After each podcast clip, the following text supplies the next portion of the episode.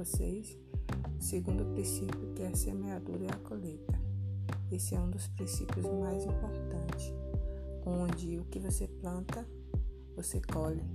Afinal, esse princípio é um princípio real, né? Verdade? Ele determina o seu amanhã. O que você plantar hoje, você vai colher amanhã.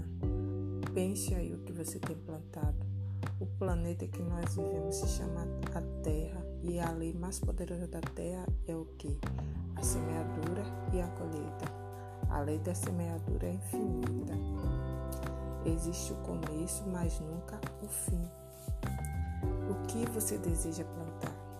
Sua semente precisa ser equivalente, mas não pense em plantar apenas para você. Plante também para aqueles que estão à sua volta, as pessoas que você ama. Você sabe a diferença entre você plantar algo e o diabo plantar até mesmo Deus. Se você plantar motivado pelo egoísmo, você é o único beneficiado. Se o diabo é quem planta, ninguém é beneficiado. Se é Deus o que você planta, todos são beneficiados.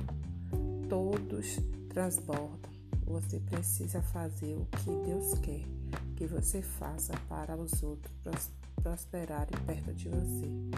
Semente produtiva. Olhe ao seu redor que você está colhendo e pergunte para você mesmo se está de acordo com o que Deus preparou para você. Então, que pense nisso, que o que você plantar hoje, você vai colher, ou cedo ou mais tarde. Ninguém foge da colheita. Você pode plantar o que você quiser, mas a colheita é obrigatória.